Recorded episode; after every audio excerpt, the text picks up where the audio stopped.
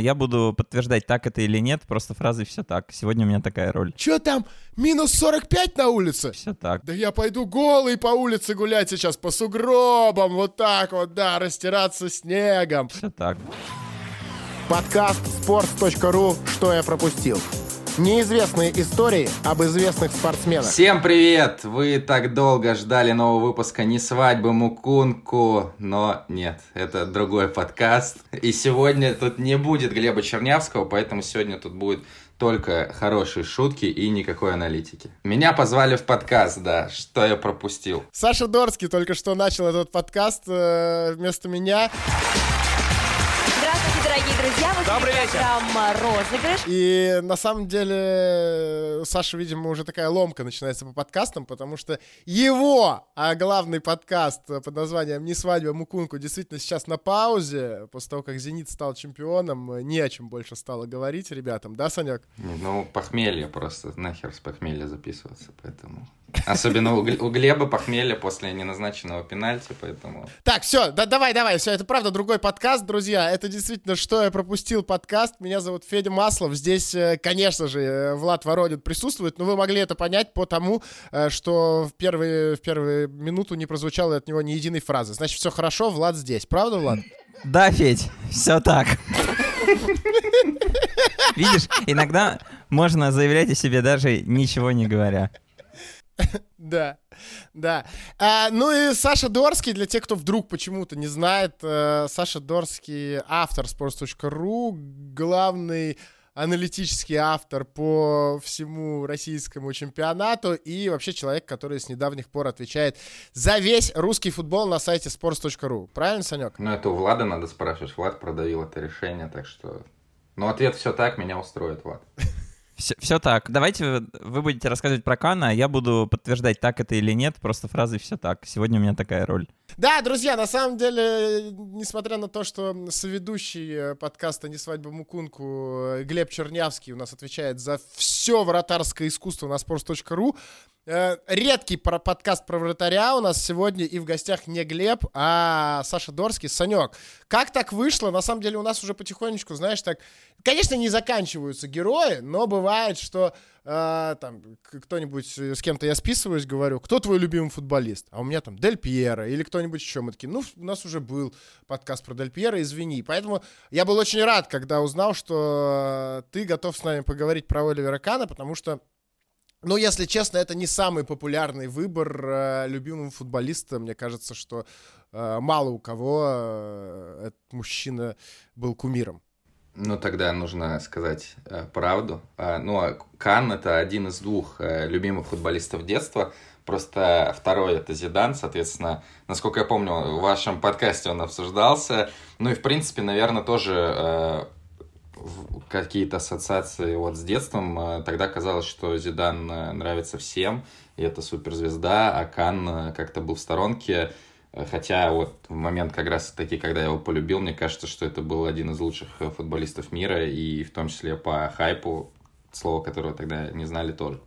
Но все-таки там в моем дворе, грубо говоря, э, Кан был не так популярен. Так а когда это случилось-то? Когда ты его полюбил?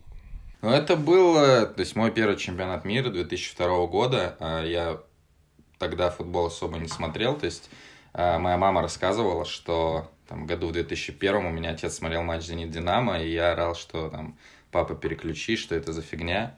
Вот, ну, в принципе, матчи «Динамо» я, я сейчас, когда мой батя смотрит, так, так же комментирую, поэтому в этом плане ничего не изменилось. Вот, ну, в общем, э, к 2002 году я особо так ничего не знал про футбол. Я помню, что тоже с мамой как-то я купил в переходе на станции метро Новочеркасская.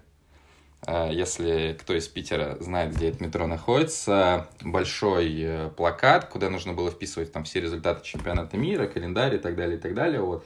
И поэтому чемпионат мира этот я ждал э, очень э, сильно и, соответственно, начал смотреть все матчи. И э, вот так вот э, Германия мне понравилась. Кан, который тогда был достаточно короткими волосами для себя, э, мне очень запомнился. И, конечно, его мимика, то, как он орал на соперников, на своих игроков э, даже.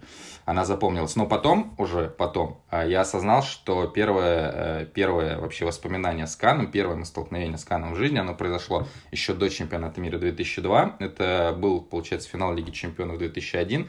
Я вообще, естественно, не помню этот матч, потому что ну, мне тогда было 6 лет. Матч, естественно, шел поздно, но почему-то я запомнил тоже серию пенальти. Мне тогда казалось, что Миньета не забил, хотя ну, наверное, мы про это еще поговорим, да, сегодня Мендьета забил из игры э, пенальти и в послематчевой серии. Э, и тогда вот мне тоже, я просто запомнил, что какой-то вратарь э, сделал что-то крутое и принес э, Баварии немецкой команде, тогда как я, я даже, наверное, не ассоциировал с названием с каким-то, титул. Denied by Kahn. And Bayern Munich are champions of Europe for the first time in 25 years. Поэтому вот такие у меня два воспоминания о Кане были. Но, соответственно, понятное дело, что после чемпионата мира это уже все было осознанно. И э, дальше история э, моего, моих взаимоотношений с Каном, они были односторонними, к сожалению. Э, она продолжилась. Э, ну, если, если интересно, дальше расскажу, что происходило. Так у тебя смешно, что у тебя продолжилась история твоих взаимоотношений. И э, э, в 2008 году, как, когда ты уже э, такой был... Был постарше, да. Да, был постарше и разбирался в футболе. Твоя любимая команда «Зенит» э, разгромила э, со счетом 4-0 в Питере команду Оливера Кана. И Оливер Кан тогда как раз играл, по-моему, заканчивал, да, он уже карьеру. Это его последний матч Еврокубковый был, да. Вот да, да.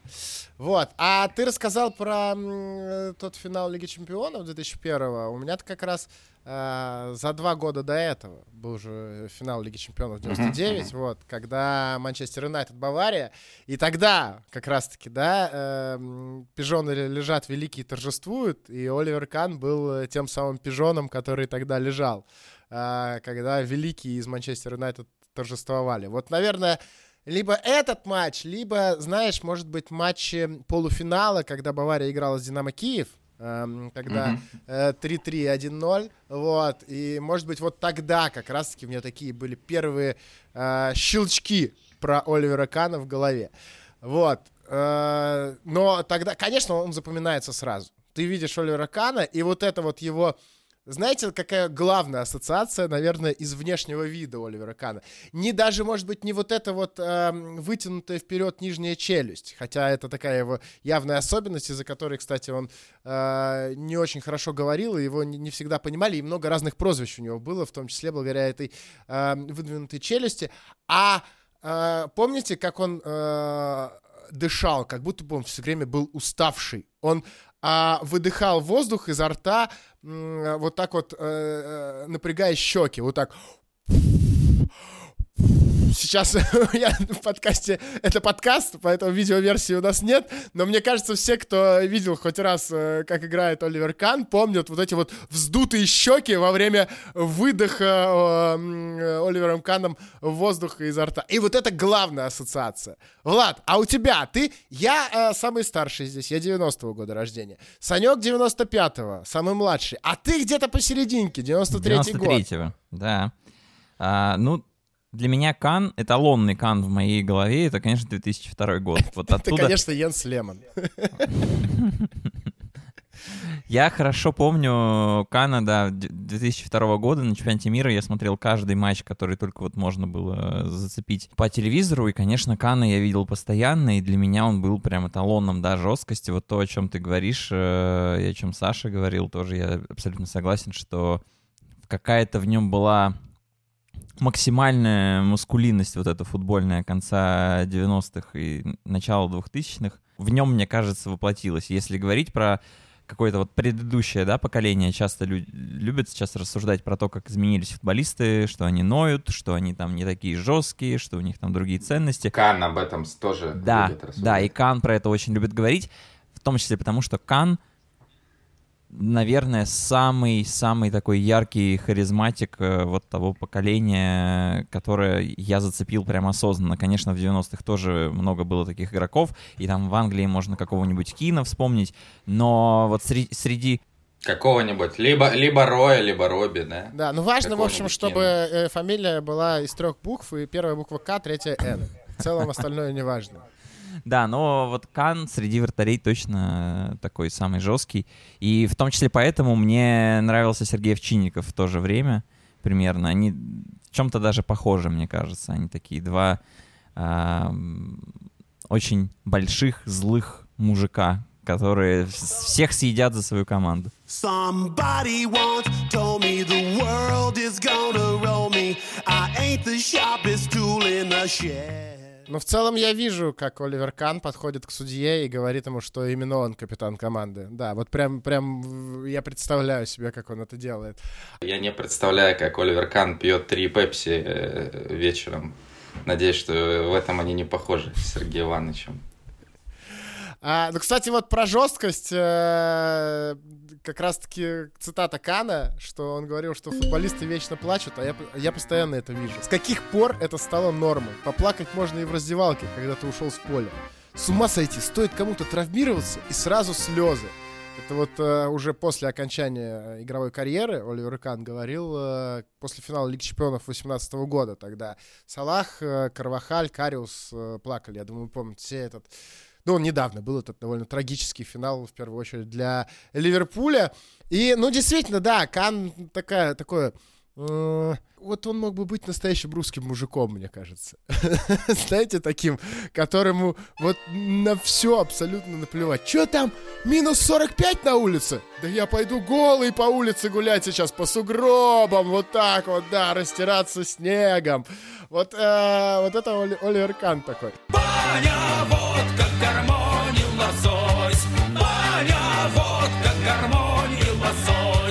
Я правильно понимаю, что ты сейчас свою жизнь примеряешь просто, ты представляешь, что как бы Кан поступил на твоем месте. Да, да. Вот. А э, чемпионат мира 2002 года тот, вот у меня-то это второй чемпионат мира, который я смотрел, и понятно, что все помнят э, вот эту его, а, ну как, очень известную ошибку после удара Ривалда, когда он не поймал мяч. И я перед подкастом сегодня как раз пересмотрел этот момент. И тогда, я очень хорошо помню, что тогда э, мы ездили в футбольный лагерь, и вот почему-то э, это было воскресенье, естественно. Нас как-то отпустили почему-то. И, в общем, я смотрел дома с родителями этот матч. И я очень хорошо помню, что действительно Кан провел просто шикарный турнир. И вот если все помнят вот эту ошибку, я очень хорошо помню, как э, вот какую уверенность на том э, чемпионате мира излучал Оливер Кан, когда там условно шла куда-то подача а, к линии штрафной, вот прямо вот идет подача с фланга, вот реально на границу штрафной, э, и Кан выбегает, и кажется, все, он не успеет, куда он попер, ну зачем, ну это вообще, ну э, это невозможно. И он прет до конца в каком-то там прыжке, вот так вот кулаком все равно этот мяч выбивает. И я помню, что у комментатора были ровно те же эмоции. Ну, кажется, что все, человек не успеет. И он все равно... успе- ну, Он реально сыграл же безошибочно вообще тот турнир. Вот кроме той ошибки. А сейчас, а сейчас Оливер Кан. Да, у этого человека нерв нету. И он был уверен, что ему не забьют перед началом игры. И не скрывал в этом в интервью. Это был Григорий Твалтвадзе? Ну, скорее всего, да. Мне кажется, да, потому что он тогда вот много очень комментировал футбол в то время. Вот. И ну вот, он там мог одной рукой где-то мяч а, поймать. И реально же немцы, в том числе во многом, благодаря Оливеру Кану, тогда э, вышли в финал. Ну вот, Федь, ты сказал, что Кан был бы идеальным русским мужиком, и, в принципе, географически ты не сильно-то промахнулся, потому что на самом деле Кан, э, как это неудивительно для нас сейчас будет звучать, к нашим границам довольно близок. А, Кан родился в Германии, в Карлсруе, а, но у него латвийские корни, потому что его отец, его зовут Рольф, родился в Лейпае, а это современная Латвия. Вот, это случилось в 1943 году, хотя Кан, конечно, никаким э, латышом себя не считает, э, никогда там не был, никакого представления о том, что из себя эта страна представляет, э, не имеет, но понимает, что его отец вообще чувствует себя по-другому, что, в принципе, он латыш.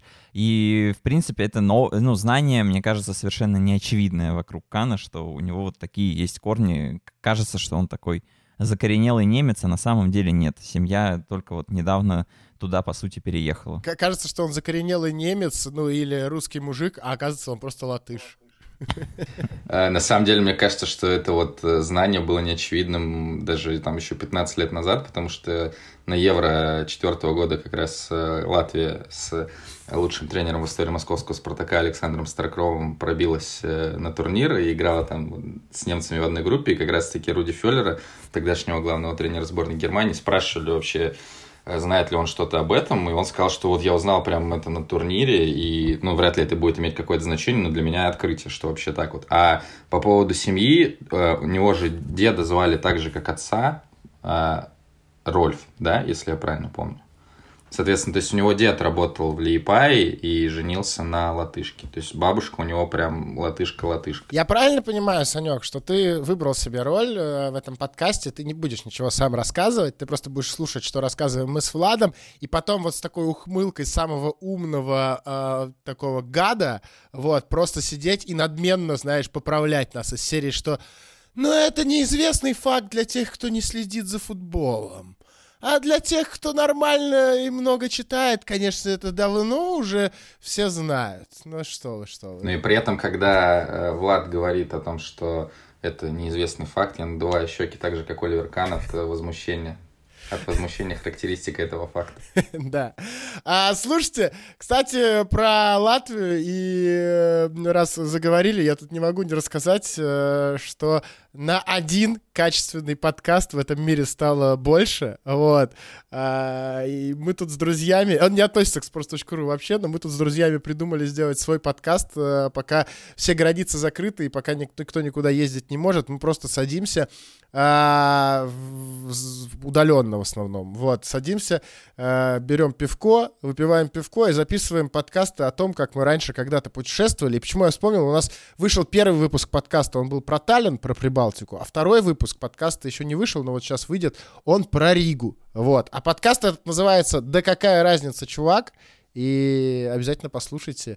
Э, В целом там довольно-таки весело и э, не скучно. Но на правах амбассадора Феди я напомню, что у Феди есть не только подкаст, но и Инстаграм, который называется Просто Фед. Подписаться на него очень просто. Вбивайте в поиске в Инстаграме Просто Фед. Все, нажимаете на кнопочку подписаться. Еще можно написать что-нибудь. Например, очень хочу выпуск про а, Александра Старкова. И Федя что-нибудь вам ответит, а возможно даже пригласит вас стать гостем, потому что стать гостем нашего подкаста может любой человек, любой болельщик, любой поклонник любого футболиста. Просто достаточно написать и, и проявить свои знания. Даже Саша Дорский вот стал. Представляете, насколько любой человек может стать нашим гостем. Ну ладно. Футболистов много, а вратарь один. Вратарей всегда ценят и любят. это я себя так убеждал, когда в детстве решил вратарем стать. На самом деле это семилетнему Оливеру Кану так говорил э, отец, э, как раз его. И он сделал, э, он подарил ему перчатки знаменитого Зеппа Майера. А кто, кстати, знает, чем знаменит Зепп Майер? Один из лучших немецких вратарей, говорю я, надувая щеки, и чемпион мира. Но а, он действительно и чемпион мира, и чемпион Европы, но именно он а, пропустил а, удар а, Паненки. Именно в его ворота был забит вот, а, забита та самая подсечка. Уверен, что Кан, Кан влюбился именно в этот момент. Ну и давай еще отметим, Понимаю. что он провел всю карьеру в Баварии. Вот прямо всю. В отличие, кстати, от Оливера Кана, и мне кажется, что очень у многих Оливер Кан же ассоциируется именно, да, как э, и вратарь, который всегда был в Баварии и так далее. Он действительно играет э, за Баварию, по-моему, с 94 года, вот, но до этого и Ну, немало. два- 26 лет уже получается. Получается так, да. Но он зак- завершил карьеру, Саш. Вот, а, как и Зепп Майер. Он за Карлсруэ, вот тот самый, играл э, с 87 по 94, это сколько получается? 7 лет. 7 сезонов а, он отыграл, больше 100 матчей. И, в принципе-то, это как раз, ну, получается, команда из его родного города. Вот. а, ну, а что касается э, взаимоотношений Майера и Кана, как раз-таки э, вот они и Майер, был момент, когда в 94 году Майер отвечал за... был тренером вратарей в э, Баварии, э, и как раз-таки искали нового вратаря тогда, заплатили э, Карлсруэ, э, Бавария заплатила Карлсруэ за Кана 2,5 миллиона долларов. Это, кстати, очень много на то время. Для, транс... для вратарского трансфера это вообще был рекорд. Но при этом Майер не знал всей этой истории про перчатки, э, которые были у Оливера Кана. И только когда они пересеклись в Баварии уже, э, Кан рассказал о том, что вот, мне отец когда-то подарил ваши перчатки и так далее. Но при этом э, Майер говорил, что у Кана была довольно слабая подготовка для вратаря Баварии, для вратаря такого клуба, и они постоянно, постоянно после каждой тренировки э, задерживались еще на час, на полтора, на два, и э, тренировались, тренировались, тренировались. Кан рассказывал, что э, Зепп Майер бил ему там с трех метров э, вообще, ну, то есть три метра это очень маленькое расстояние для и там куча тренировок, ты действительно учишься реагировать на абсолютно все мячи, неважно с какого расстояния тебя бьют. Вот, ну и в целом э, во многом благодаря именно тренировкам с Зеппом Майером э, Кан и превратился в э, такую глыбу вратарского цеха.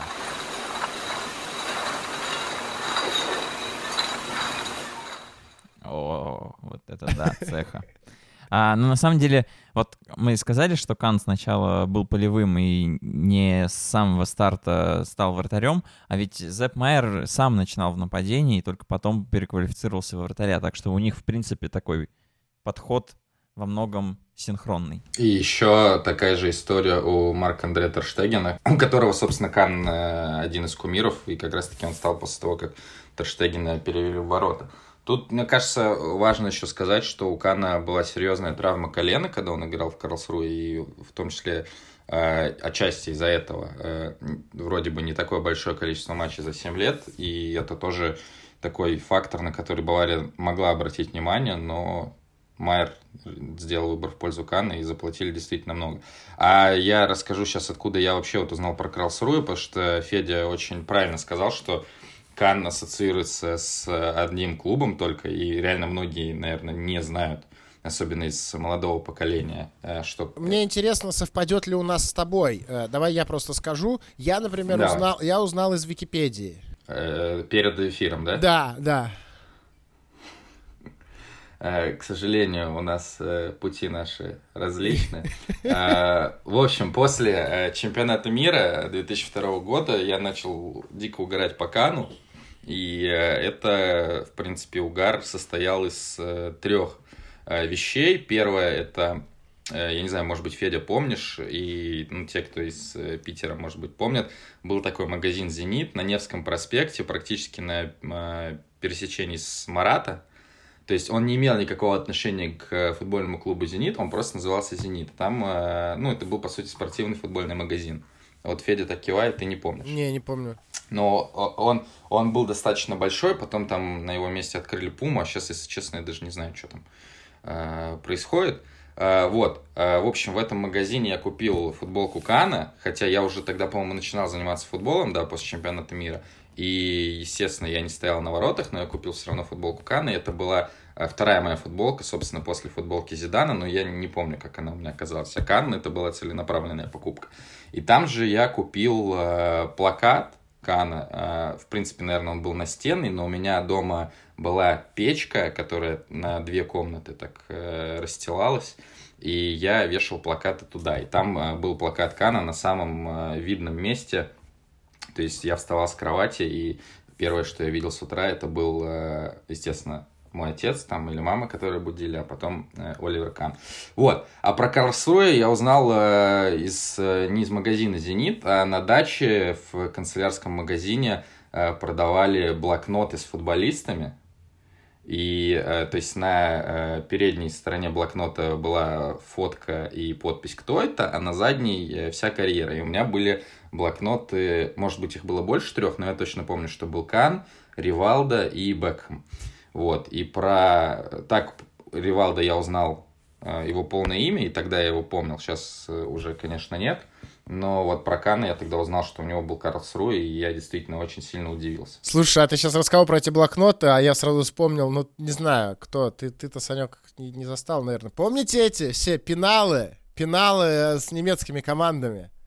Мы, по-моему, даже писали на sports.ru про них. Да, у нас был текст. Да, да. И Я, вот не, я не застал, но я читал, да. э, когда я пошел в первый класс, ну, у третьего класса абсолютно точно были эти пеналы. И что самое интересное, почему-то очень популярен был пенал Боруссии э, Мюнхен-Гладбах, Третий, мне кажется. третьей мюнхенской команды. Третьей мюнхенской команды, да. Вот.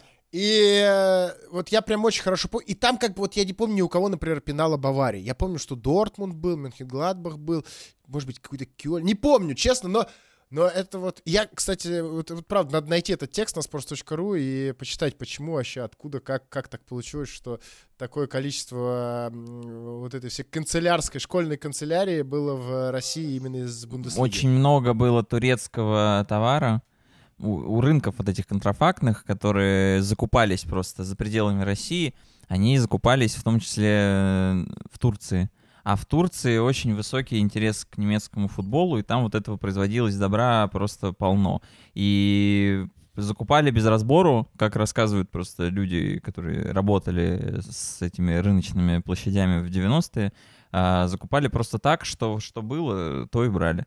Поэтому не обращали внимания, ну да, какой-то там цветной логотип, то желтый, то синий, классно, берем. А это вот так распространялся бренд э, какого-нибудь Шальки, Гамбурга, Боруссии, Дортмунд. Это вот то, что я прям хорошо помню. Кайзерслаутерн мог быть, Вердер иногда, но реже гораздо. Но вот самое частое, да, это Гамбург, Шальки и Боруссия Дортмунд. Вот, поэтому все очень просто. Турция. А, слушай, Санек, ты рассказал про футболку Каны. В, при- в принципе, я все это хотел вернуть с самого начала подкаста. И сейчас у меня прям все сходится. А, я помню, что, по-моему, в 2006 году мне родители привезли э, из Европы какую-то тоже паленую, паленую футболку а, Джан-Луиджи Буфона. Помните, он играл в 2006 году в такой золотой э, майке с коротким рукавом. Вот, и м, я как раз, я сегодня, я безумно сегодня, я Влад даже написал, что я очень возбужден из-за того, что мы записываем подкаст про вратаря. Я очень люблю э, разговаривать про вратарей, потому что я э, сам всю жизнь играл в воротах. Вот. И, э, ну, мне прям нравится обсуждать их жизнь, нравится обсуждать, э, какие они странные. Про это, правда, был целый, целый текст у нас. Глеб Чернявский его написал о том, что вратари странные. Обязательно почитайте в, в блоге аналитика Глебчика. Вот. И я хотел сказать, что у нас как раз-таки один из следующих выпусков э, ближайших будет про Джан Луиджи Буфона. Гостем нашим будет снова Нобеля Рустамян. Вот, человек, который знает... И он э, снова скажет, что его любимый футболист Дель Пьеро. Да, да, и смешно, что тут еще и переплетается, что именно он с нами разговаривал про Зидана, а, и поэтому, Санек, э, с тобой поговорить, поговорить про Зидана не получится. Ну, в общем, ждите, друзья, не забывайте, не забывайте подписываться на канал Sports on Air в YouTube и э, на других платформах, где слушаете наш подкаст. Тут как бы вроде бы а, я должен попрощаться уже, да, по логике вещей, но, но- но мы только начали. Да, ну давай я договорю про футболку. В общем, я ее использовал по назначению. Это была футболка сборной Германии. То есть э, Бавария мне тогда, наверное, нравилась, но она мне нравилась э, уже, наверное, в большей степени из-за Джованни Элбера, а не из-за Кана. Вот, Ой, поэтому- Который Спартаку клал, я помню, издалека. Красота. Да, еще плюс на самом деле реально очень часто играли со Спартаком э, в те времена в Лиге Чемпионов. Э, Ну, Спартак, наверное, не очень любит вспоминать эти матчи, но, э, в принципе, это было достаточно ярко. Вот, а про Кана э, я обожал зиму, потому что я зимой не боялся стоять на воротах и по- по- по- Зиму Губерниева? да, ну, как из, из Турции товар подвезли, и в зиму губерниев стал, да. Hey, hey,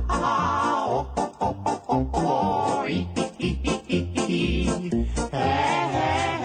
Короче, э, то есть футболка тоже была с коротким рукавом, под нее я надевал свитер. Э, В этом же магазине «Зенит» на Невском проспекте я покупал вратарские перчатки и зимой стоял э, во дворе на воротах, и мне это прям очень нравилось. И когда у меня получалось отбить удар, как мне казалось, какой-то суперсложный, я представлял, что я действительно кан, и, может быть, стоит и перепрофилироваться в детско-юношеской школе на вратаря. Но этого не случилось, и так российский футбол потерял, конечно, нового Игоря Акинфеева. Ну, раз э, мы уже заговорили про переплетение российского футбола и Оливера Кана, тут, наверное, надо рассказать, как в Э, В начале 90-х э, вместе с Каном в Карлсруе играли как раз-таки русские ребята.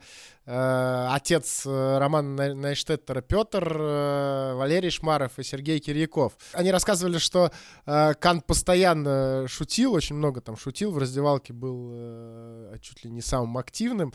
А, И больше всего он всегда ржал над манерой одеваться. Как рассказывает вот как раз отец Нойштеттера, Петр, а, что немцы всегда такие э, одевают, ну, даже на тренировки приезжают в пиджаках, в галстуках, а русские ребята просто спокойно в спор- спортивных костюмах э, приезжали и ну, потому что так просто было удобно. И в итоге э, потом все немцы, которые вместе с ними играли, тоже стали приезжать в спортивных костюмах. И только Кан, единственный, продолжал ходить в э, пиджаке, в парадной одежде. Ну и рассказывал он, что э, настоящей машиной на тренировках э, был Кан. Э, Там был случай как-то, когда К- Кирьяков прошел по флангу, сделал вид, что навешивает, а сам раз шведой дал в ближний угол, практически с нулевого угла. И Кан дико начал на него орать, ругаться, просто сходил с ума э, из-за того, что, ну, по сути, Кирьяков его унизил. Поэтому Кан, ну, Кан никогда он не любил проигрывать. Тут же, тут же мне хочется э, вкрутить сюда еще одну историю. Э, Мне кажется, это самая великая история вообще, которую я узнал, когда готовился к подкасту, как однажды э, Кан участвовал в какой-то благотворительной истории, где дети били ему пенальти. И это, это просто самое смешное. И там же за каждый забитый гол организация какая-то там, кто-то перечислил, не Кан, важно, что не Кан, а, но в его ворота за каждый забитый девятилетними детьми гол перечислялись деньги в какой-то благотворительный фонд. И Кан не пропустил ни одного, просто потому что ему не нравится, когда э, в его ворота залетают голы. Ну, у нас, кстати, похожая, похожая история была про Вячеслава Малафеева тоже. Ой, я не в курсе, Примерно- расскажи. при- при- при- примерно, ну там просто история плюс-минус один в один, но, по-моему, он все-таки что-то что пропустил. А, Специально. Поэтому жди- ждите, да, Вячеслава Малафеева в подкасте, что я пропустил, и он расскажет про один пенальти от ребенка из десяти. А когда ты сказал про унижение Сергея Кирьякова и еще одну историю, которая прям очень смешная, я думал, что ты сейчас поставишь в один ряд Оливера Кана и Игоря Робинера. Ну, к счастью, ты про другую историю рассказал. А, мне кажется, что далеко не все слушатели подкаста, что это вот все слушатели подкаста «Не свадьба Мукунку», они, конечно, все знают вот эту вот всю э, внутреннюю кухню русской спортивной журналистики. А нас э, слушают люди, которые приходят сюда просто за классными историями. Вот. Понимаешь? Они не такие гики. Это подпадает под определение классной истории, поэтому э, обязательно знакомьтесь, если кто не знает.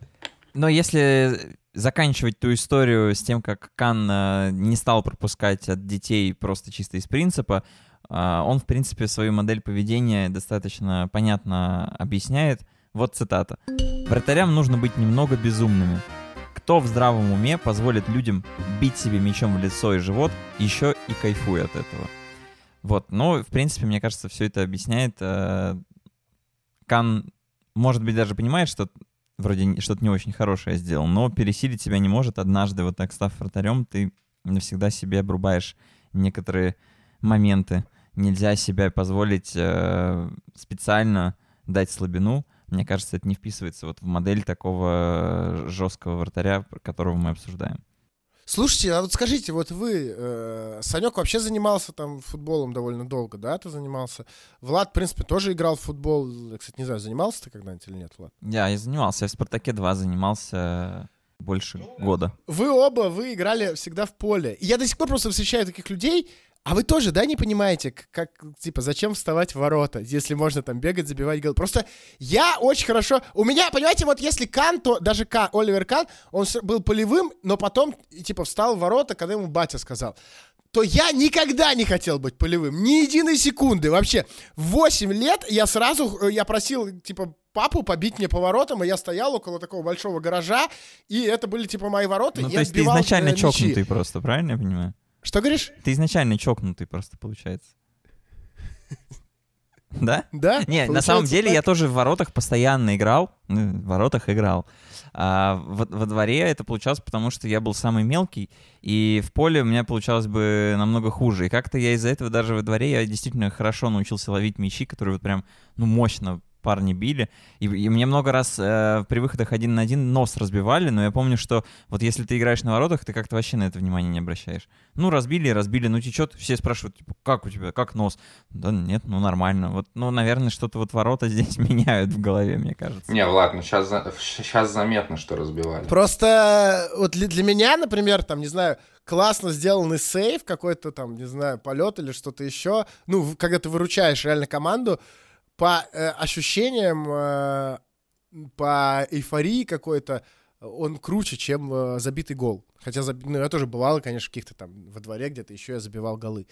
Вот, вот как-то вот так устроена голова, и изначально она была у меня устроена именно так. У меня никогда не было пренебрежительного отношения к вратарям. Я рассказывал, да, что во дворе, особенно когда был снег, когда было удобно падать и не разбивать себе при этом э, локти и колени, я стоял на воротах. Поэтому, да, это получалось там, может быть, не, не супер круто, хотя мне казалось, что это был просто топ уровень. Но нормальное абсолютное отношение, просто в поле получалось лучше. Поэтому, поэтому было поле.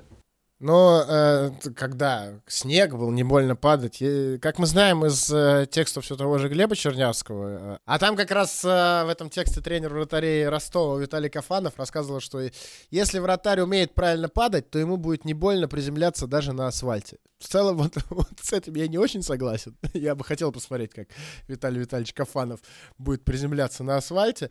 Но мысль это довольно-таки правильно. Так что, Санек, тебе просто надо было научиться правильно падать.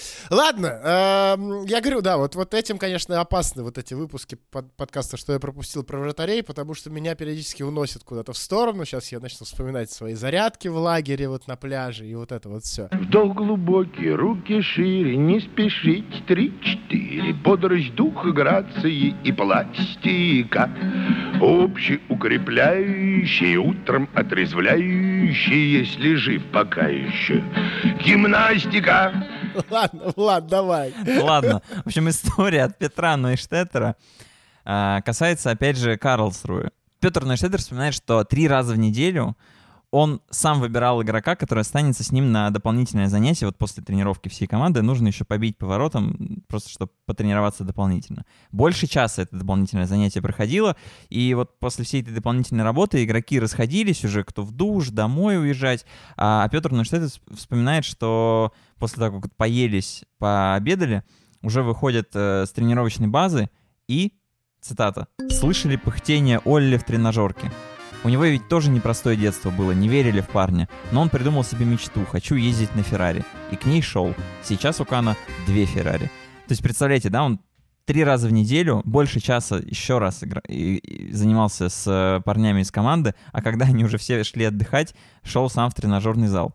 Конечно, опять же, если возвращаться в нынешние реалии, такая самовольная дополнительная нагрузка будет непозволительна для игрока основного состава, все решит тренер. Но вот если возвращаться там на 20 лет назад, даже чуть больше, такое было вполне реально. На самом деле это правда. И всегда так э, вратарей всегда э, э, учили именно вот к этому, к тому, что они сами должны всегда дорабатывать, что они... Это не, не, необычные футболисты. Это люди, которым реально надо очень много работать. Я помню, что там мы всегда реально выходили за полчаса до начала общей тренировки или за час, и потом еще оставались. И так было по два раза в день. Вот, плюс там еще, если у всех зарядка начиналась в 8.30, у нас она начиналась без 15.08. Если все просто бегали, то у нас это было на пляже, в песке, прыжковые всякие серии. И это на зарядке. Это всегда, ну, раньше это было так, но я согласен с тобой, да, Влад, наверное, сейчас а, э, такого, так, ну, сейчас, когда все там рассчитывается, все эти э, какие-то вот эти штуки им вешают сюда. Что, на грудь вешают, что им? Кат- Катапульты. Ну, GPS, GPS. Ну да, да, чтобы все у всех было хорошо, там пик формы и так далее, то раньше, конечно, никто за этим не следил. Надо много пахать, надо много пахать. И я помню, что э, когда когда читал про Буфона как раз, что в Италии вратари занимаются по 9 часов ежедневно. То есть суммарно у них получается 9-часовое занятие ежедневно. И, ну, я был шокирован просто. И нам, и нам как раз тренер, нам как раз тренер вратарей в детской юношеской школе об этом говорили. Говорил, что да что это, вы всего 4 часа сегодня оттренировались, типа, что вы ноете? Вон в Италии, посмотрите, Буфон, Тольда, они занимаются по 9 часов. Что вы даже не думаете тут подать какой-то голос? Вы чего? А, При этом а, итальянцы очень много ориентировались как раз-таки на советскую школу вратарей и вот эти пресловутые конспекты Лобановского. У нас как-то про это сейчас меньше говорят, потому что, ну, наверное, просто разные страны, да, и Лобановского э, не слишком часто вспоминают. У нас скорее спартаковские стеночки забегания борщ и дух, а конспекты на Украине. Но э, даже вот тот же Виталий Кафанов, о котором мы вспоминали, э, он рассказывал, как ездили в Интер, Э, и сейчас будет такая вставочка, Влад, готовься к тренеру по физподготовке Ивану Карминати, который сейчас работает в Санкт-Петербургском «Зените». Э, Вот, и как раз-таки Карминати рассказывал, что они все делают по конспектам Светской школы вратарей. Но я думаю, что в Германии была какая-то похожая ситуация. А с учетом того, что ты сказал, Федя, что ты тоже очень много работал, выходил на тренировку за полчаса до нее, оставался после, у меня к тебе логичный вопрос, сколько у тебя Феррари сейчас? Я думал, вопрос будет, то почему ты играешь так плохо, типа, что-то такое.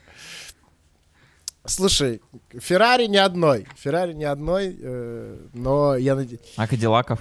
И Кадиллака тоже. Да у меня не... Ну, подождите, если каршеринг считать, то будем ждать, пока там введут Не, ну у меня Феррари. есть Кадиллак, я скачал себе на телефон. Моргенштерна И каждый, день, и каждый день слушаешь. Я понял, Кон- да. Конечно.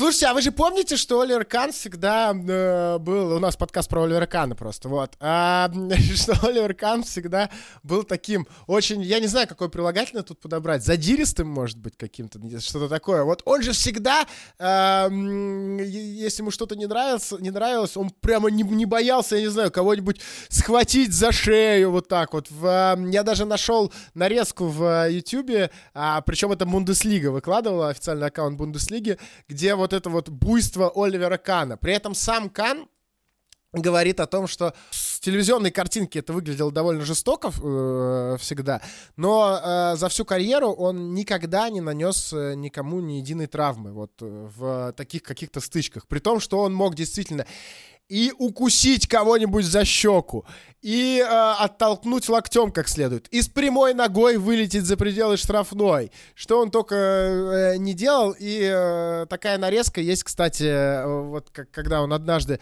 в течение, что-то в, в 99 году был матч э, Баварии с Дортмундской Боруссией, и Кан просто с ума сходил, он просто на протяжении всего матча он летал по полю, э, ну, как будто бы пытался кого-то там убить, а, и сам Кан говорил, что тогда он действительно немножко сошел с ума, а, вот, но ничего страшного тогда не произошло.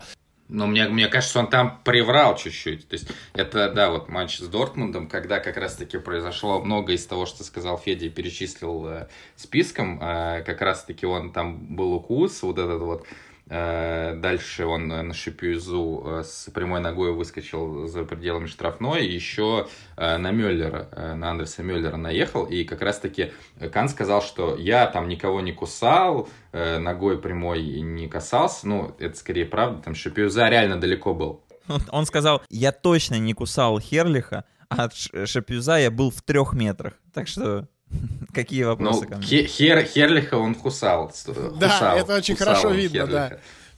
Да. Поэтому тут немножечко он приврал, но Шипюза, да, действительно, то есть совершенно непонятно, нахрена он так выбегал э, именно в, в- в такой позе, э, как будто это лого Бундеслиги, но, э, Да, да, да, как будто конечно, Я хотел сказать, что э, как будто бы лого Бундеслиги, логотип Бундеслиги потом сделали вот с Оливера Кана, который за пределы штрафной, где действительно ну, просто с, прямой ногой вот так несется.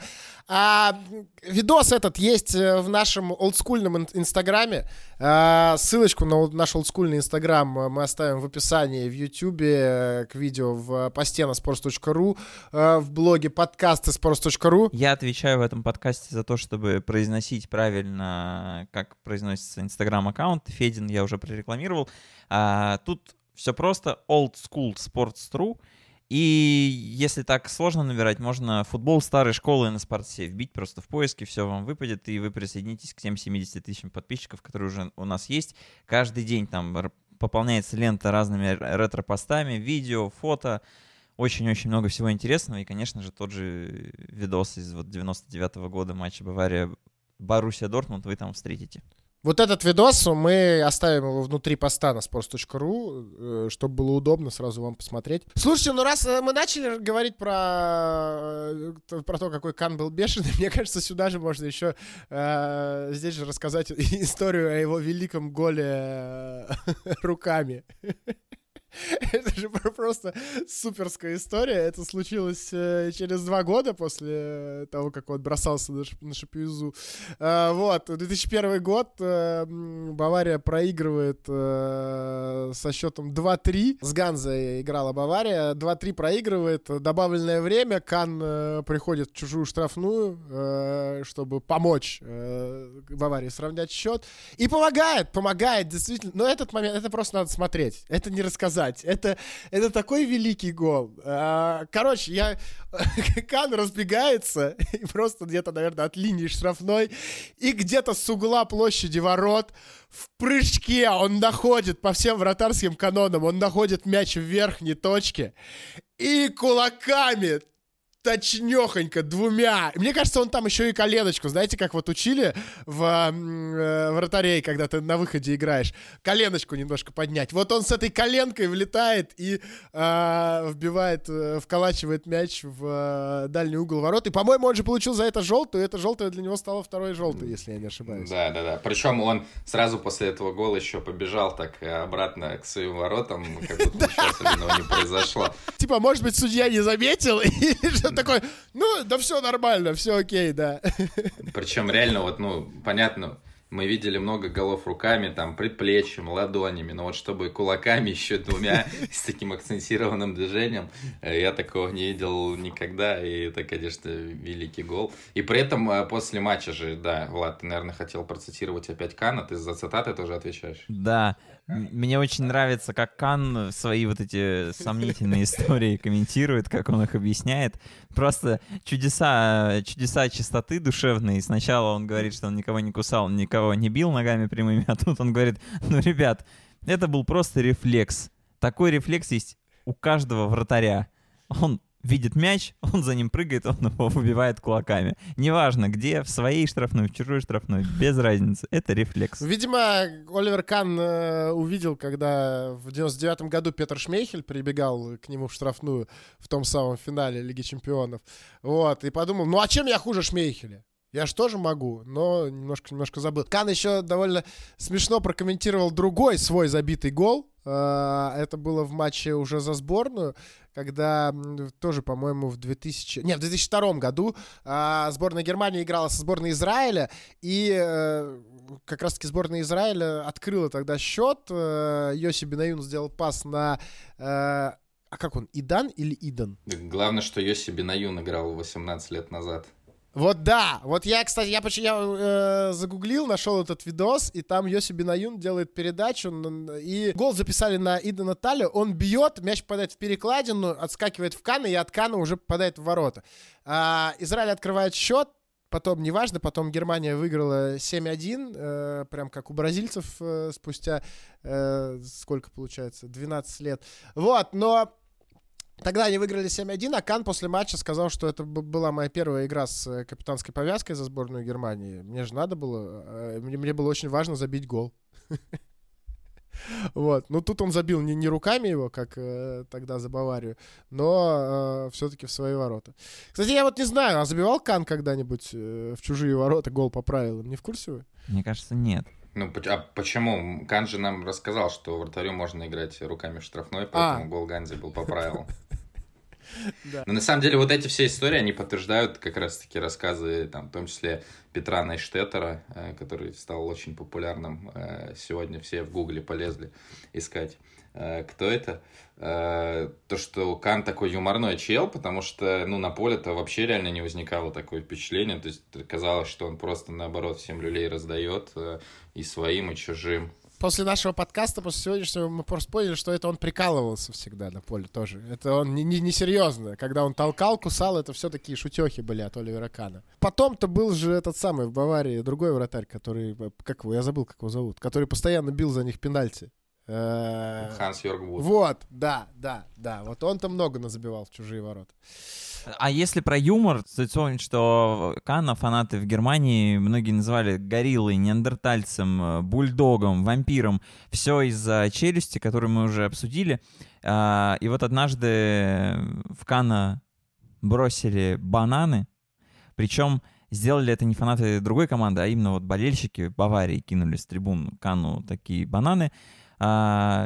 Непонятно, в чем была их цель. Хотели они задеть своего вратаря или что- что-то просто его подколоть. Но суть в том, что Кан не обиделся, он просто поднял один банан, очистил его и демонстративно съел. Ну, по-моему, прекрасная, ироничная или самая ироничная реакция, которая, опять же, подтверждает, что, в принципе, Кан не был вот таким железным человеком, которого чувство юмора отсутствует. Спустя э, несколько лет, ну как, не, спустя лет, наверное, 10 получается, или сколько, даже больше.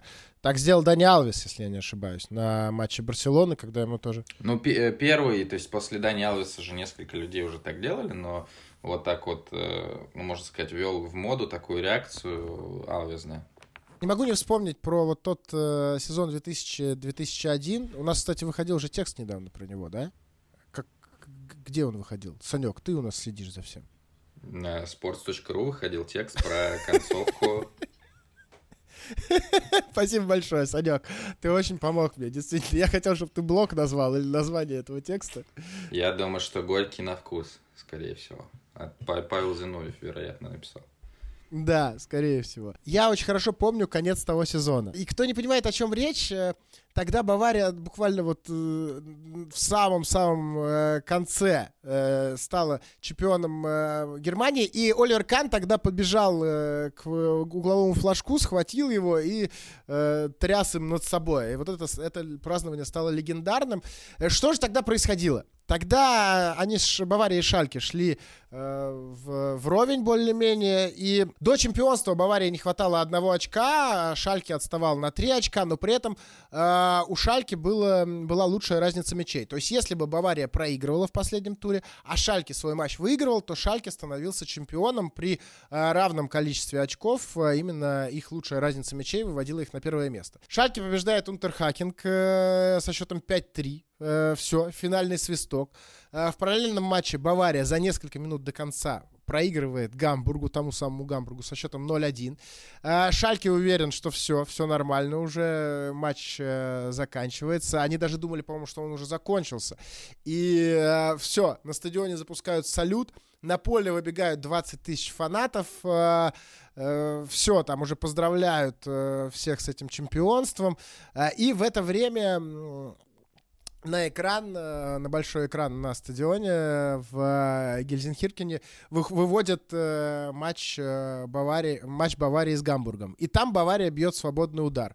А, И Патрик Андерсон. Патрик Андерсон забивает. Да, там еще люди сомневались, прямой это эфир или не прямой эфир. Думали, может быть, в записи, потому что они думали, что все уже. Матч э, закончился. Матч Баварии закончился, Бавария проиграла. И все, Андерсон забивает гол. Кан бежит к угловому флажку, э, трясет его над головой. То самое легендарное празднование. А в Гельсенкирхене просто жесть. Просто жесть. То есть люди уже выбежали на поле э, праздновать то самое чемпионство. И вот так вот все обломалось. И я... э, Почему мне захотелось об этом рассказать? Потому что это тоже мое неожиданное совершенно воспоминание из э, детства. Мне тогда было сколько, получается? 11 лет только-только исполнилось. И я был в э, летнем лагере, в спортивном. И я видел это впрямую, по-моему, вот если я не ошибаюсь. Нет, наверное, нет, я в записи это видел. Но вот я очень хорошо помню, что в летнем лагере а, у нас была тарелка НТВ+. А вы можете себе представить, что такое тарелка НТВ+, в а, 2001 году? То есть это что-то невероятное. Ну, да, нам... Это ж дорого. Это было дорого, но, типа, мы же футболисты, чтобы мы смотрели футбол, э, Зенитская школа э, с Дюшоровская оплачивала э, вот эту вот, э, вот тарелку и Э, ты, ты, мы это было где-то за городом, вы понимаете, да? То есть это какие-то там деревенские домики, и у тебя на большой плазме работает НТВ Плюс в идеальном качестве. И, по-моему, вот тогда в записи я увидел этот матч, и не помню, Андронов, мне кажется, его комментировал, или Диме, не помню совершенно, но вот там показывали матч именно Шальки и Унтерхахинга 5-3, и вот я помню всю эту толпу, которая выбежала на поле, и выводит на большой экран этот матч, и, и все. И как тогда орал комментатор, это был просто шок. Но это, слушайте, это, по-моему, лучшее, если взять особенно, да, что происходит в Германии в последние сезоны. Когда там, да, Бавария периодически оформляет чемпионство за 5-6 туров там до конца. Э, это, на моей памяти, это точно лучший финал чемпионата Германии за... Ну, это прям вот наравне с тем финалом в э, чемпионате Англии, когда Манчестер Сити э, вырвал эм, чемпионство в, у этого самого, когда кто их? Манчини тренировал, когда в конце забили два гола.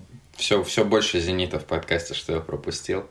Да, но матч с Queen's Park Rangers, да, я тоже хотел сказать, что, наверное, вот так вот это две самые яркие концовки, хотя вот про концовку Баварии и Шальки я только читал и потом видел видео, да, я не видел это впрямую, но действительно это даже когда ты читаешь, ты думаешь, блин, как это круто.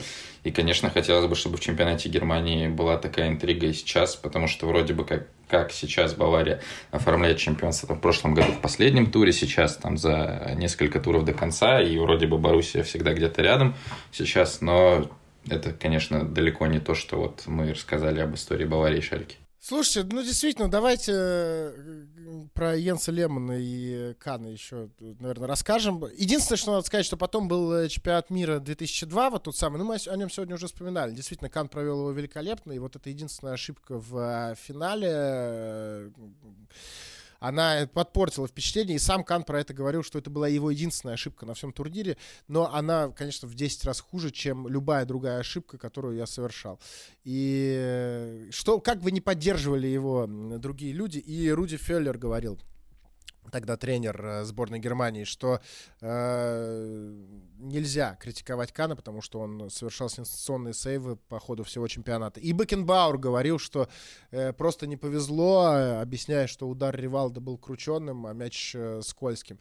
Это, кстати, еще эпоха, это эпоха Э, э, вот чемпионат мира 2002, когда еще никто не говорил про то, что э, все дело в мечах. Мне кажется, э, мне кажется, как раз-таки говорили. Мне кажется, вот, ну вот в четвертом году был Ротейра, во втором, я не помню, как мяч назывался. Феверно, кажется, Февернова, по-моему, да? Да, да, да, да. Мне кажется, что как раз-таки говорили, что перед... Я помню, что перед каждым крупным турниром тогда в Спортэкспрессе выходила какая-то большая статья, презентация мяча, и все время говорили, да, вот теперь вратарям будет тяжело, вот теперь-то вот реально будет тяжело. И каждые два года повторялась одна и та же хрень. И потом, действительно, когда кто-то пропускал дальними ударами или вот какие-то такие ошибки происходили, говорили, что дело в мяче. Но Кант сказал, что нужно было просто отбивать мяч и не пытаться ловить, и, собственно, в этом ошибка. Это две вещи. Во-первых, мне почему-то казалось, что именно с Ротейра это все началось. Ну, неважно, может быть, и про Фивернову так уже говорили в 2002 году. А Кан не прав, мне кажется. Ладно, сейчас я опять начну тут Глеба Чернявского исполнять. Но это он говорит, когда он э, уже знает об этой ошибке, когда он пересмотрел ее сто раз. А если посмотреть сейчас этот момент, ну вот даже просто включить этот момент, там удар Ривалда, который действительно 99 э, таких ударов из 100 Оливер Кан поймает намертво. Роналдо, Ривалдо. Кан упускает мяч. Роналдо 1-0. Сборная Бразилии выходит вперед. Седьмой гол Роналдо. Ему просто не повезло. Ну, ну правда, ну не, это, это не тот удар, который надо было отбивать. Ну, типа, да, если там оценить все риски, что первый на добивание явно будет кто-то из бразильцев, и такое может случиться, если его э, проанализировать 100 миллионов раз, да, может быть, э, а, после оценки всех рисков его действительно надо было отбивать в сторону на угловой. Но, в принципе, по э, самому удару, ну, вот ощущение, что его 100% надо ловить. Вот. Но э, я думаю, что э, все, прошло уже 18 лет, все уже миллион раз это проанализировали. И э, просто пересмотрите этот момент, найдите на ютубчике или в пост мы обязательно вставим. Во-первых, это величайшая прическа Роналда, да, когда он э, добивает мяч, бежит, празднует вот с этой небольшой челкой. Ну и э, просто, чтобы вспомнить вот э, ту ошибку Оливера Кана, которая явно, совершенно точно стала главной ошибкой всей его карьеры. Но при этом, да, вот если когда мы слышим Александр Филимонов, то в первую очередь в голову приходит именно его ошибка в матче против сборной Украины, то когда мы слышим Оливер Кан, э, все-таки как-то, да, э, идет ассоциация, что это великий надежный вратарь. И вот эта ошибка, она уже там второй, третьей ассоциации приходит в голову.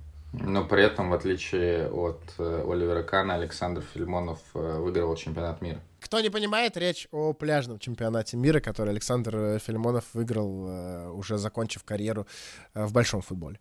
А, про Кана, то есть, мне кажется, что, ну, не то, что эта ошибка слишком переоценена, понятно, что был забит победный гол после нее, но, в принципе-то, Германия на том чемпионате была достаточно слабой, Э, вообще это считалось э, потерянное, провальное поколение.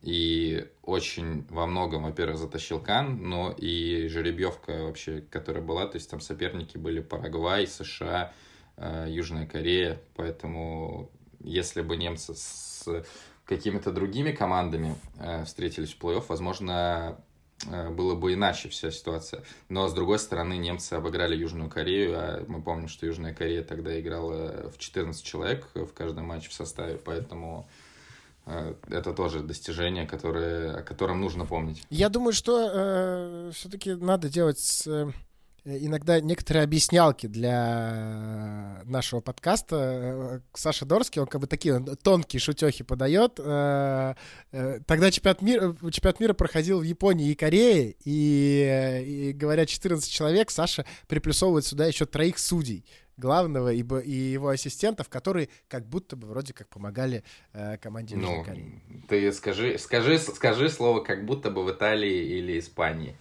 И посмотрим, на их реакцию. Ну, собственно, чемпионат мира 2002 года — это начало большой-большой истории конфликта Оливера Канна и Йенса Лемона, тоже прекрасного вратаря, который большую часть карьеры провел за спиной Оливера, просто потому что, ну, вот была такая глыба, и двух вратарей быть основных, ну, не может в команде, потому что это бьет по по психике основного и, в принципе, второго расшатывает. Все это абсолютно понятно. Йенса Лемона тогда, конечно, и не воспринимали как э, равного Оливеру Кану, но вот у него практически сразу после чемпионата мира 2002 года случился взлет большой в карьере, он перешел в Арсенал, и в том великом сезоне, когда Арсенал э, не проиграл ни одного матча, Йенс Лемон был основным вратарем и пропустил очень мало, всего 26 мячей в 38 турах, а в, Анг- в чемпионате Англии это действительно ну, отличный, прекрасный результат, и Йенс Лемон играл уверенно.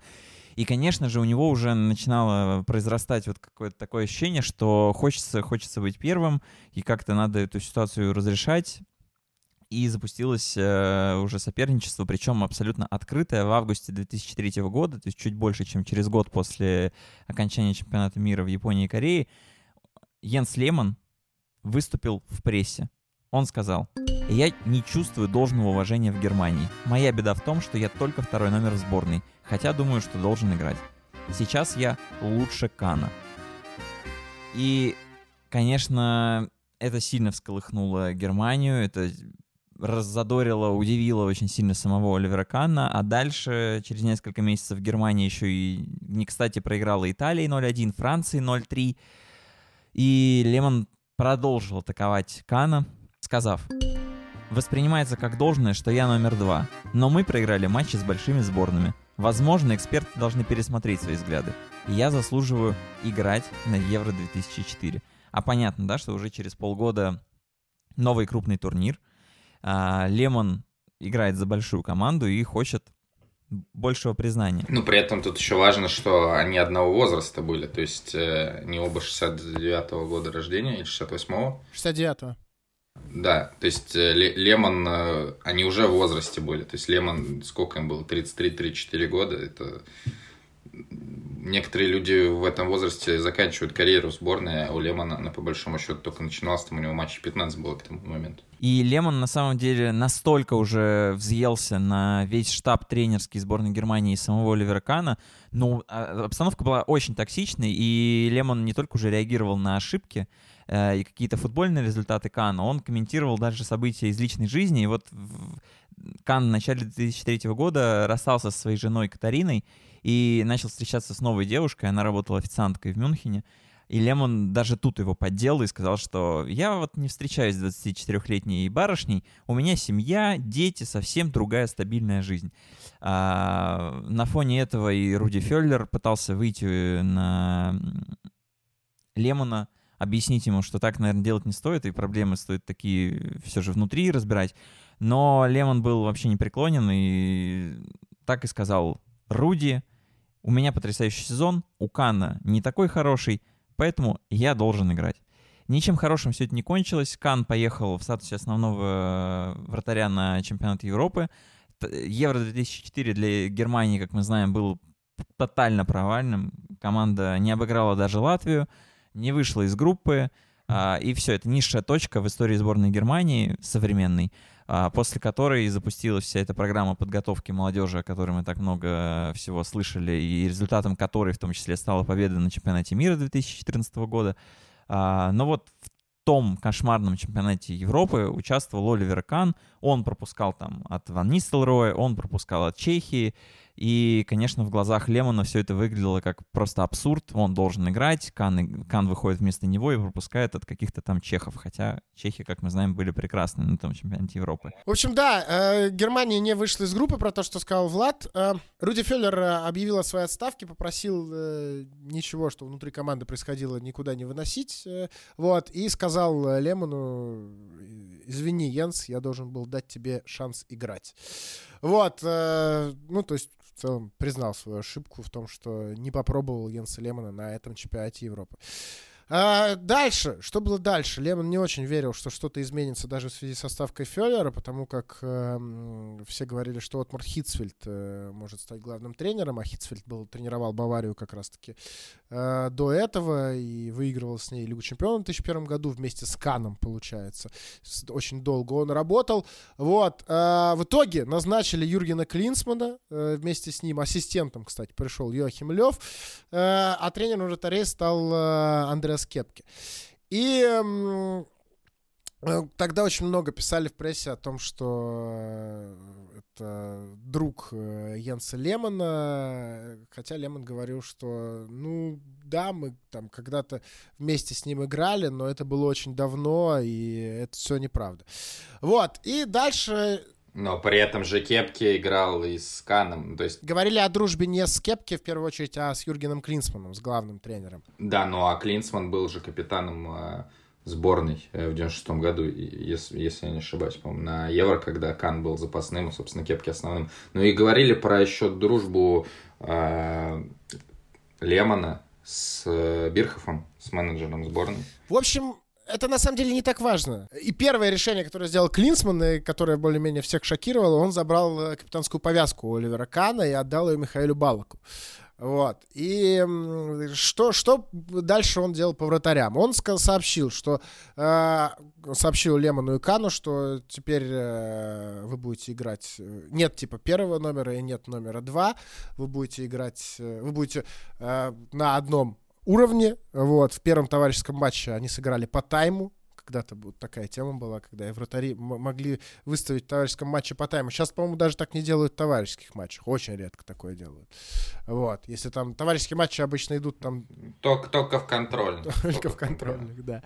Вот. Получилась на самом деле снова абсурдная ситуация, потому что Клинсман фактически объявил, что у сборной будет два первых номера, которые будут постоянно делить матчи между собой, условно, да, наступает перерыв на матчи сборных, э, Германия проводит две игры, и в одной основной Кан, в другой основной Лемон. Вот таким был публичный план Юргена Клинсмана. Но Клинсман, соответственно, отобрал капитанскую повязку у Кана, потому что, ну, не может быть такого, что капитан не 100% матчей проводит, в принципе.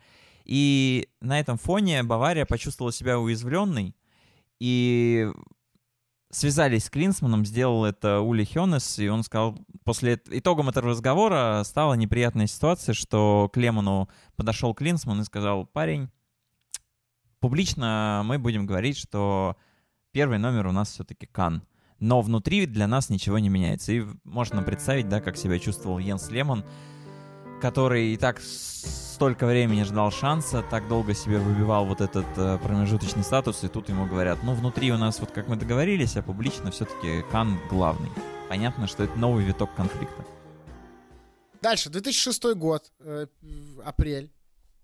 Что э, до чемпионата мира остается уже меньше, меньше, меньше, меньше. Кан ошибается э, в матче с Кёльном э, после первого тайма. Потом он ошибается еще раз. После первого тайма просит замену э, и уезжает со стадиона даже до конца матча. В этот же день Арсенал разносит Астон Виллу со счетом 5-0.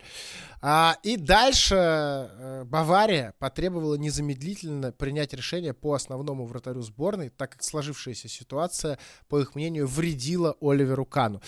И вот тут, э, ну, честно говоря, странная прям такая история, да, э, Оливер Кан, вот этот вот вечно пыхтящий, максимально уверенный в себе мужик, а, вот э, подвержен, да, такой, э, таким психологическим трудностям был, не очень вяжется лично у меня это в голове, но... Ну, слушай, легко представить, наверное, Канн это воспринимал как последний крупный турнир, абсолютно логично. А, это не просто последний крупный турнир, а он еще и домашний. У тебя дома проходит чемпионат мира, и ты вот с таким бэкграундом, что ты великий вратарь и тащил сборную на таком сложном чемпионате мира, ты вроде как хочешь играть основным, но переживаешь, потому что у тебя есть конкурент. И до чемпионата мира остается два месяца, ты вообще, мне кажется, слабо можешь думать о том, как у тебя команда играет, и, наверное, только о том, кто ты, основной или не основной игрок сборной. Поэтому состояние Кана понять вообще очень легко, и то, что решение было принято заранее, мне кажется, это лучше для всех, потому что через за эти два месяца непонятно, что еще могло случиться, и, может быть, и Йенс Лемон бы также выгорел, а Йенс Лемон э, проводил гиперуверенный сезон, и, между прочим, он не пропустил ни одного мяча в плей-офф Лиги Чемпионов в матчах с Реалом и Ювентусом. Ни одного мяча. Надо понимать, что тогда именно по клубным матчам, э, матчам за клубы э, судили по вратарям э, в сборной, вот, и как раз-таки в, в апреле, 5 апреля Арсенал... Э, почему мы так э, рассказываем вот именно по датам? Потому что тут прям интересно отследить, как все это происходило. 5 апреля Арсенал вышел в полуфинал Лиги Чемпионов. Э, Влад сказал, что в четырех матчах Лиги Чемпионов в плей-офф 0 голов пропустил. И 7 апреля Лемону позвонил Андреас Кепке, тренер вратарей, и сказал, Йенс, нам нужно было принять решение сейчас. Это оказалось очень сложно. Мы совещались до трех часов ночи. Мы выбрали тебя. И дальше Лемон вспоминал, что он почувствовал, что спустя 24 года после того, как, сидя на диване родительского дома, я решил стать профессиональным футболистом, я это сделал. Я стал первым номером в воротах сборной Германии. Я просто довольно улыбнулся после этого, но я думаю, что по ощущениям для Лемона, для которого это действительно было вот так важно, и он, да, вот бывает же очень часто, что, ну, я понимаю, что, конечно, мне важно просто быть в команде, чтобы команда выиграла. Нет, Лемон на протяжении нескольких лет говорил, заявлял о том, что именно он должен играть, и доказывал это не только словами, но и делом. Парни, ну давайте, наверное, закругляться. Что нам еще надо э, рассказать? Э, да, у нас же про Оливера Кана подкаст все-таки, а то мы про Лемона сейчас последние 10 минут в основном говорили. Вот. Ну, давай тогда скажем то, что как Кан подходил к Лемону перед э, серией пенальти с Аргентиной. Ну, давай. И после, после этого же как раз Кан сказал, что, э, ну, такого шага и вообще, в принципе, что он, как, как он будет воспринимать вот ситуацию, что он оказался вторым, когда очень много лет был первым вратарем сборной Германии, он не, ожидал, что он будет так реагировать, но там э, несколько мотивационных фраз что в духе, что это сделало меня сильнее, там и я как-то стал э, испытывать э, больше даже, по-моему, сострадания там по отношению к другим. Ну, действительно, вот мне, мне вспоминается вот момент, когда он подошел к Лемону и пожелал удачи на чемпионате мира перед серией пенальти в матче со сборной Аргентины. Да, и потом Кепке дал э, Лемону бумажку, где было написано, кто как бьет. Понятное дело, там тогда никакого инстата не было, и Глеб Чернявский не мог написать свои тексты про э, пенальти Серхио Рамоса. Вот. Но и второй момент это после финала Лиги Чемпионов 2001, когда он подошел к Анисарусу, который э, тоже там лежал и не мог э, прийти в себя после того, как Бавария выиграла. Кан к нему подошел, так похлопал. Ну, тоже момент, который э, наверное, многое говорит о личности вообще э, Кана, не только о том, каким он был вратарем и футболистом. Вот этот момент про то, как Кан подходил к Канисарусу, мы вспоминали его. Тут, наверное, надо вкрутить э, и рассказать о том, что э, у нас был... э, был по- по- выпуск, э, даже сколько там, три, что ли, выпуска было, если, или два? Два, по-моему, выпуска про... Не помню, сколько выпусков. Короче говоря, мы вспоминали про финалы Лиги Чемпионов, самые памятные. Вот. И там как раз-таки э, вспоминали эту историю, когда Кан подошел к Канисарусу. И э, разрушили миф. Ну, вернее, его разрушили, конечно, задолго до нас, но мы еще раз э, напомнили людям, что у Канисаруса, как тогда писали, что у Канисаруса умерла мама, это все неправда. Ну и, кстати, раз э, я тут вспомнил про наш, по- наши выпуски про финал Лиги Чемпионов, надо сказать, что у sports.ru совместно с Яндекс Музыкой выходит э, подкаст э, под названием «Финальный свисток». Он выходит эксклюзивно на Яндекс Музыке, и там э, медиадиректор sports.ru Саша Поливанов и я буду говорить просто бывший главный редактор sports.ru Ваня Калашников, вот, э, рассказывают по, про самые известные... Почему про, про все финалы Лиги Чемпионов? Один выпуск, один финал. Выпуски выходят по вторникам и средам. Э, ищите их эксклюзивно на Яндекс Музыке. Обязательно подписывайтесь и слушайте. Я прям с удовольствием слушаю. Послушал все выпуски. Кстати, там тоже был Нобель Рустамян в одном из выпусков. э, во втором. И тоже рассказывал, что его любимый футболист Дель Да, и про Ивентус. Думаю, что всех э, бывших главных редакторов sports.ru можно так просто и представлять. Их еще разве знают по другим каким-то местам работы и какой-то другой деятельности. Ну да, интересно, ты про Станислава Гридасова сейчас высказался. А Оливер Кан. А, Что еще? Слушайте, он же, давайте скажем, наверное, совсем кратко, что в 2021 году Оливер Кан а, станет председателем Совета директоров Баварии вместо Карла Хайнца Румениги. Мне тут очень понравилось, что Румениги сам понимает, что власть должна сменяться, и он довольно долго уже занимается этой работой, и будет здорово, если кто-то новый, какой-то новый человек займет такую должность. Вот. И не просто так Оливер Кан э, станет таким большим начальником, э, он довольно э, много и долго этому учился. Где он там учился-то? Но MBA у него, по-моему, есть. NBA это, это, в, это, это баскетбольная лига в Америке. Что, что ты говоришь? Smoke weed every day. Smoke weed every day. Нет, он учился в университете экономики и менеджмента в австрийском Зейбурге и действительно получил там MBA. Ну, это степень, э, грубо говоря, мастер бизнес-администрирования. А, И Кан действительно там учился сам. А, На вопросы об оценках отвечает уклончиво, но зато ему очень нравится рассказывать, что благодаря студенческому билету он однажды за полцены посетил зоопарк. Оказывается, эта система действительно работает. Э, Как-то вот в интервью удивился Кан. А, Но, между прочим, Оливер, мы его скоро совсем узнаем как большого менеджера. Это действительно будет интересно посмотреть, потому что вряд ли он станет каким-то серым офисным кардиналом, каким-то странным, который изъясняется непонятными формулировками, потому что после завершения карьеры Кан вообще-то не собирался углубляться вот в какую-то спортивную эту пирамиду. А, Не хотелось ему быть ни каким-то менеджером, ни агентом, ни тренером вратарей, ни главным тренером, а уже через 8 дней после прощального матча Оливер дебютировал на телевидении и, между прочим, стал одним из самых ярких телеэкспертов не только Германии, но и всей Европы. И есть великая фраза, которую вы слышали 100%, где бы вы ни находились. В последнее время я вижу торс Роналду чаще, чем грудь своей жены. После всех выигранных титулов он мог бы уже понять, что уважение людей, с которыми ты выходишь на поле, гораздо важнее накачанных бедер и отрепетированных празднований. Вот так сказал Оливер Кан, и но он часто действительно наезжает на разных-разных людей, и доставалось даже менеджеру сборной Оливеру Бирхофу, который вот вышел в эфир после вылета Германии из чемпионата мира 2018 года, бесславного вылета. А, и Оливер там все подряд вывалил на Бирхофа. Вы не взяли на турнир Сане.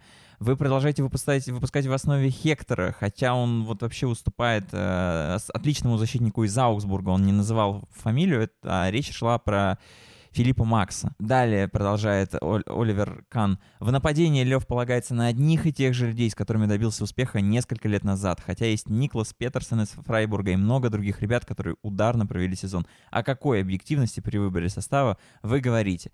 Ну, вот мне кажется, что человек, который так размышляет в эфире телеканалов, не может быть э, стандартным, обычным э, пиджачным менеджером и стоит от менеджмента Баварии ждать чего-то очень интересного, яркого. Тут э, интересная ситуация вот насчет э, объективности, как э, Кан будет решать ситуацию с Нойером.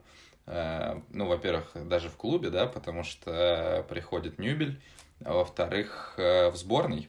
А ты можешь конкретизировать? Ну, мало ли, мало ли кто-то не знает, кто приходит, кто, кто этот человек. Еще один вратарь Шальки. Да, еще один вратарь Шальки, оказывается, там несколько вратарей, в принципе, бывало. Э, Поэтому еще одного вратаря, Влад, спасибо.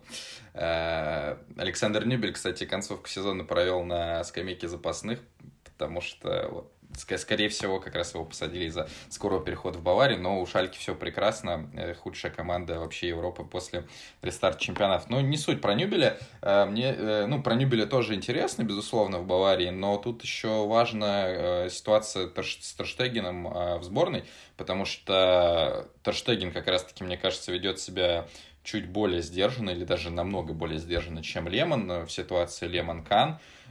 И ну, на мой взгляд, и на взгляд очень многих, да, что уже э, Нойеру пора со сборной завязывать или превращаться во второго вратаря, если он э, согласен на этот статус и давать играть Терштегену. И мы знаем, как Бавария любит э, продавливать авторитетом решения там, немецкого футбольного союза, в том числе вот с Нойером это было. Говорили, что Бавария давила на то, чтобы э, тренерский штаб э, Клинсмана быстрее принял решение перед чемпионатом э, мира 2006. Естественно, они думали, что выберут Кана, а не Лемона.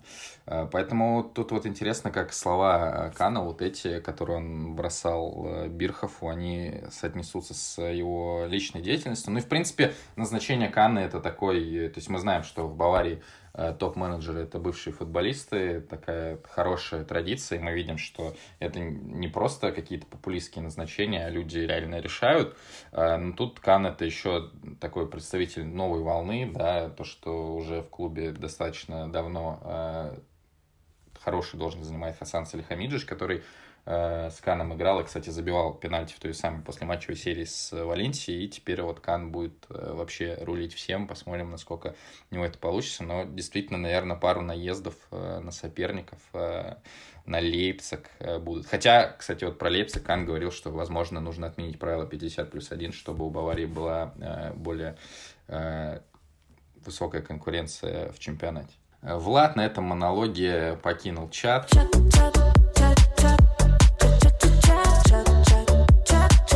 Да, Влад, Влад покинул чат просто-напросто. Санек, я предлагаю заканчивать. Э, Расскажи, э, как тебе, э, ты впервые был гостем подкаста «Что я пропустил»?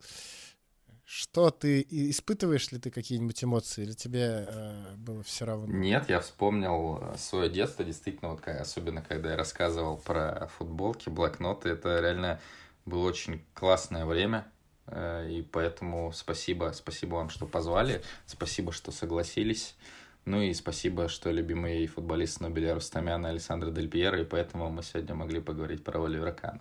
Кстати, еще про, про детство ты сказал. Спасибо, что э, удалось вспомнить детство. Мне кажется, можно еще э, тут кратко совсем рассказать о том, что э, Оливер Кан, э, я, кстати, вот не, не знаю, в чем тут причина, вот, я не знал об этом факте, э, не позволяет использовать свое имя в компьютерных играх э, в разных типах футбольных менеджеров. Э, в играх, которые изданы в Германии, он появляется под именем Внимание, Йенс Мустерман. Фамилия Мустерман — это, ну, буквально, если то она переводится «человек-образец». Э, Часто она используется в Германии на Подожди, он- каких-то... Оливер Кан появляется под именем Йенс? Да, да. мне- это, это угар. Вот в этом и, и- и шутка. Я как раз и говорю, что Мустерман — это человек-образец, и часто используется в Германии, в Германии на образцах удостоверений, в анкетах, да, ну, типа, образец, как заполнить анкету. А имя придумали специально, ну, взяли, я так понимаю, специально э, именно потому, что Лемона зовут Йенс. Ну, видимо, в отместку, в отместку за то, что он запрещает использовать э, свое имя. настоящая. Но вот зачем это сделано, я не понимаю. Есть история, да, что в 2002 году Кан отсудил у EA Sports миллион евро в качестве моральной компенсации за использование его фамилии и внешности в э, игре. И поэтому они решили назвать его Йенсом. Вот. И дальше моральная компенсация уже не нужна. Ну, типа, это другой человек, все дела. Как там у этого? Есть же у Фифы, когда Ювентус там назван как-то Пьемонте Кальчо или что-то такое, да? Да-да-да. Не, ну вот так вот я вспоминаю, что после наркоты муту не было в Фифе. Его называли Адриан Мургу, по-моему. И Андрей, Андрей Мургу. Вот, это такой, наверное, сам, самый известный случай. Андре- Андрей Мургу. Александр Дорский. Вот так вот называют все человека, который сегодня был э, в гостях у подкаста «Что я пропустил?». Э, У Санька вместе с Глебом Чернявским э, есть подкаст, э, который называется «Не свадьба, Мукунку». Там э, ребята, начиная с этого, с нового сезона этого подкаста, обсуждают теперь не только «Зенит» и «Спартак», обсуждают весь, всю российскую премьер-лигу. Ну, вы будете же еще выходить-то там, наверное, по итогам чемпионата вы выйдете. У вас сейчас пауза, но в По принципе... итогам чемпионата, по итогам чемпионата у нас будет большой выпуск, я думаю, полуторачасовой, куда мы пригласим даже Влада Воронина. Ну, то есть нам просто нужно как-то израсходовать время, поэтому таких спикеров э, пригласим к себе. Э, вот. Но мы обязательно выйдем перед э, полуфиналом Кубка, обсудим, в каком состоянии э, подошел «Зенит», э, насколько все дерьмово в «Спартаке». Э, Поэтому мы обязательно выйдем, но я могу сказать, что, скорее всего, 99,9% скоро на sports.ru э, появится еще один подкаст со мной. И ты тут должен сказать, да какая разница, чувак, да? Да какая там разница, чувак. то? Да сколько можно, сколько подкастов уже на sports.ru, они по- каждый месяц появляются. Э, Это будет э, тактический подкаст. Да, звучит сложно и сразу может кого-то оттолкнуть, но это будет, будет обсуждение тактических трендов э, в российской премьер-лиге и европейском футболе за последние две недели. То есть, скорее всего, подкаст будет выходить раз в две недели, и он, я буду одним из ведущих, а мне будет помогать, вернее, даже я буду помогать э, одному из тренеров-аналитиков российской премьер-лиги. Э, Кто это будет, пока мы не скажем. У-тю-тю-тю-тю, какая интрига. Вы посмотрите на него, а? А еще у этого мальчика есть блог. Он называется СБГ Глоб. Блок Глоб. Да, Слушай, оказывается, ос- оказывается, его довольно, Гроб. э, оказывается, его довольно сложно произнести вслух. То есть, как бы на, на этот самый. И когда, читай, когда читаешь, это легко, а вслух а, СБГ блог. Да, и там тоже, естественно, меньше всего про «Зенит», а больше всего про «Спартак». Спасибо тебе, Саша Дорский, что ты э, был сегодня с нами. Э, Спасибо тебе, Влад Воронин, что ты тоже, как всегда, сегодня э, так классно э, участвовал в нашем подкасте. Кстати, у Влада там вовсю, он мне сегодня говорит, давай перенесем запись на полчасика, потому что у меня там Green Room записываю, записываю я. Да, Влад действительно записывает подкаст под названием Green Room. Он э, очень классно собирает классные цифры, э, я знаю, что на YouTube. Э, На канале Sports on Air, кстати, подписывайтесь обязательно и слушайте подкаст Green Room. О! Саша Дорский зашел и поставил нам оценку. Спасибо, Санек. Пятерку поставил, кстати. Вот, а, скачивайте приложение sports.ru. Там подписывайтесь на блог подкаста sports.ru. Наслаждайтесь жизнью. Я надеюсь, что у нас больше не будет таких больших пауз. Но мы немножечко передохнули и снова готовы делать новые выпуски подкастов. Все, всем пока. Пока.